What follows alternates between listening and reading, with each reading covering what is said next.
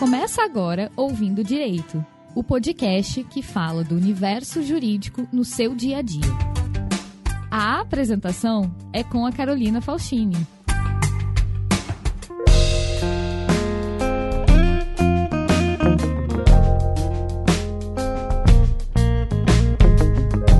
Olá, ouvintes! Bem-vindos a mais um episódio do programa Ouvindo Direito. Hoje nós vamos falar sobre direito de família novamente e o assunto é a diferença entre a separação e o divórcio. Você sabia que existe diferença? No programa passado, nós explicamos mais ou menos, né, passamos por cima do tema do casamento e da união estável. Por que, que a gente falou essa diferença do casamento para a união estável? Porque hoje nós vamos falar sobre a diferença entre o divórcio e a separação. Quando você que está nos ouvindo aí é casado, você pode divorciar ou separar. Se você tem uma união estável, simplesmente, você não vai se divorciar nem se separar. Primeiro você tem que reconhecer essa união estável judicialmente e depois fazer uma dissolução de união estável. É uma outra forma de fazer uma separação, entre aspas, ou um divórcio. Então, quando a gente fala de divórcio e separação, é somente para as pessoas que são formalmente casadas. Então, vamos lá. Antigamente, a legislação mais antiga exigia que a pessoa tivesse um tempo de separação de fato para poder entrar com pedido judicial, né, e a separação ser formalizada. Eu não sei se alguns aí lembram que existia a palavra desquite, né? E aí com as mudanças da legislação, foi mantido a separação e foi incluído o divórcio direto. A separação não precisa mais de ter tempo para poder acontecer a separação. Você pode entrar com pedido de separação judicial ou de separação extrajudicial, tá? Que mais lá para frente a gente vai explicar essa diferença também, ou com o divórcio direto. A diferença é a seguinte: na separação, vocês vão ficar efetivamente é, separados Porém, na certidão de casamento vai constar como separados judicialmente ou separados extrajudicialmente. E vocês podem posteriormente, caso queiram se reconciliar, apenas retirar essa averbação da, da certidão de casamento e voltar a viver juntos, a conviver como um casal. A separação, portanto, ela é reversível. No caso do divórcio, ela não é reversível.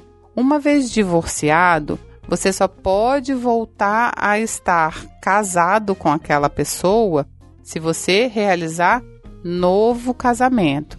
Tem que habilitar novamente, tem que fazer todo o processo do casamento e você fazer um novo casamento com uma nova certidão de casamento com a data atualizada. Então, na separação, pode ser feito uma reversão da separação, né? E o casal voltar a viver maritalmente com a data do primeiro casamento, lá atrás, quando foi feito o casamento anteriormente. No caso do divórcio, não. Uma vez divorciado, somente através de um novo casamento, uma nova núpcia, né? E aí um novo procedimento no cartório e tudo mais.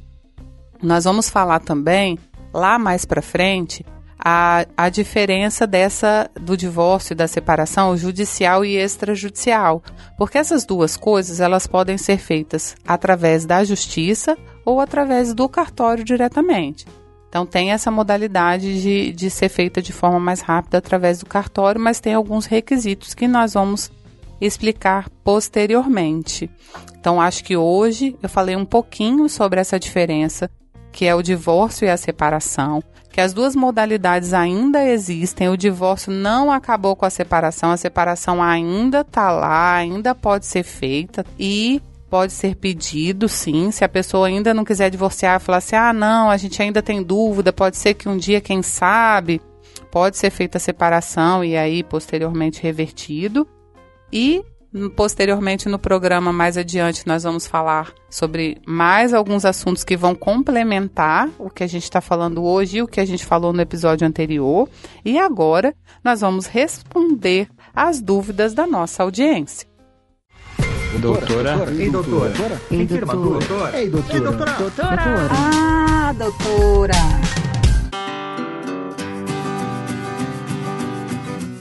Vamos lá, hoje nós vamos responder a uma pergunta que eu recebi por e-mail de um conterrâneo aqui de Vila Velha, Espírito Santo. O nome dele é Carlos Alberto. Carlos Alberto relata o seguinte: O meu vizinho faz muito barulho após as 18 horas, quando eu chego do trabalho cansado. Tem alguma coisa que eu possa fazer? Hum, vamos lá, Carlos Alberto. Algumas coisas a gente precisa falar sobre esse assunto, tá? A primeira coisa é: o horário de silêncio previsto é a partir das 22 horas. A lei do silêncio é uma lei municipal, então a gente está falando de Vila Velha aqui, é onde você me mandou a, a mensagem. E essa lei municipal daqui prevê lá uma amperagem de som, né, um volume máximo de som, o horário das 22 horas. Então, para essa lei municipal nossa aqui é isso. Cada estado, cada município tem a sua legislação com relação a isso e a sua fiscalização também, uma forma de fiscalizar diferenciada, normalmente através das prefeituras que fazem esse tipo de fiscalização.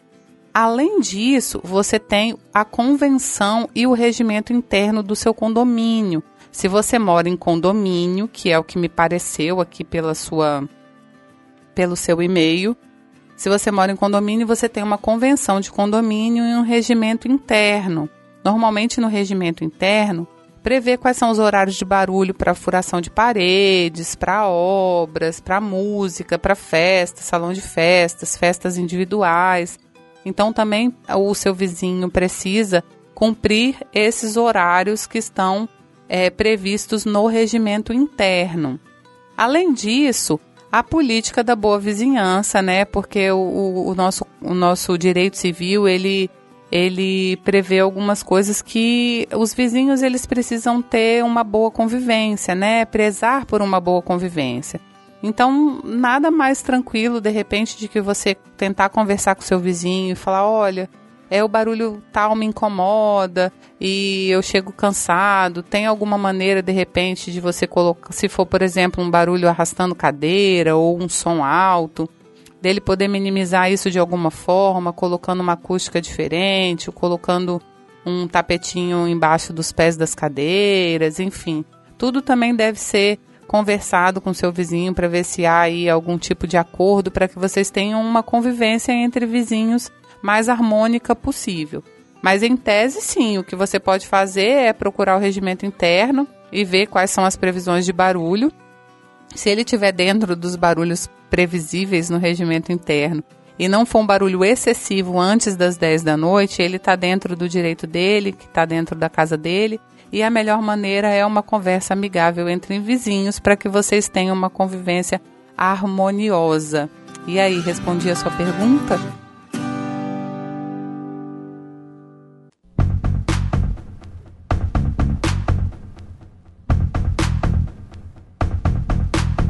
A nossa ideia, a nossa intenção não é esgotar todo o assunto, mas falar alguns pontos que esclareçam de uma forma simples. Espero ter esclarecido um pouquinho essas questões para vocês, mas se vocês tiverem dúvidas ainda, pode mandar para a gente, a gente vai esclarecendo ao longo dos outros programas. Não quero que vocês fiquem com dúvidas de nada, pode perguntar, nós estamos aqui exatamente para isso. Quero agradecer muito o carinho da audiência, que as pessoas estão vindo nos procurar. Espero estar colaborando com vocês de alguma forma, essa é a nossa intenção. Quero muito falar que a produção desse programa é feita pelo Na Trilha Podcast. Então, se você curte podcast, se você quer saber um pouco mais do que é podcast, como fazer um podcast, entra lá vcnatrilha.com.br. Eles são feras demais. A gente para por aqui, né? Fiquem com Deus. Até a próxima. Um beijo. Tchau. Este foi mais um episódio do Ouvindo Direito. Você pode participar conosco enviando sua mensagem para contato arroba ouvindodireito.com ou através de nossas redes sociais no perfil arroba ouvindo direito. Esse programa foi produzido e editado por Na Trilha, podcast Transmídia.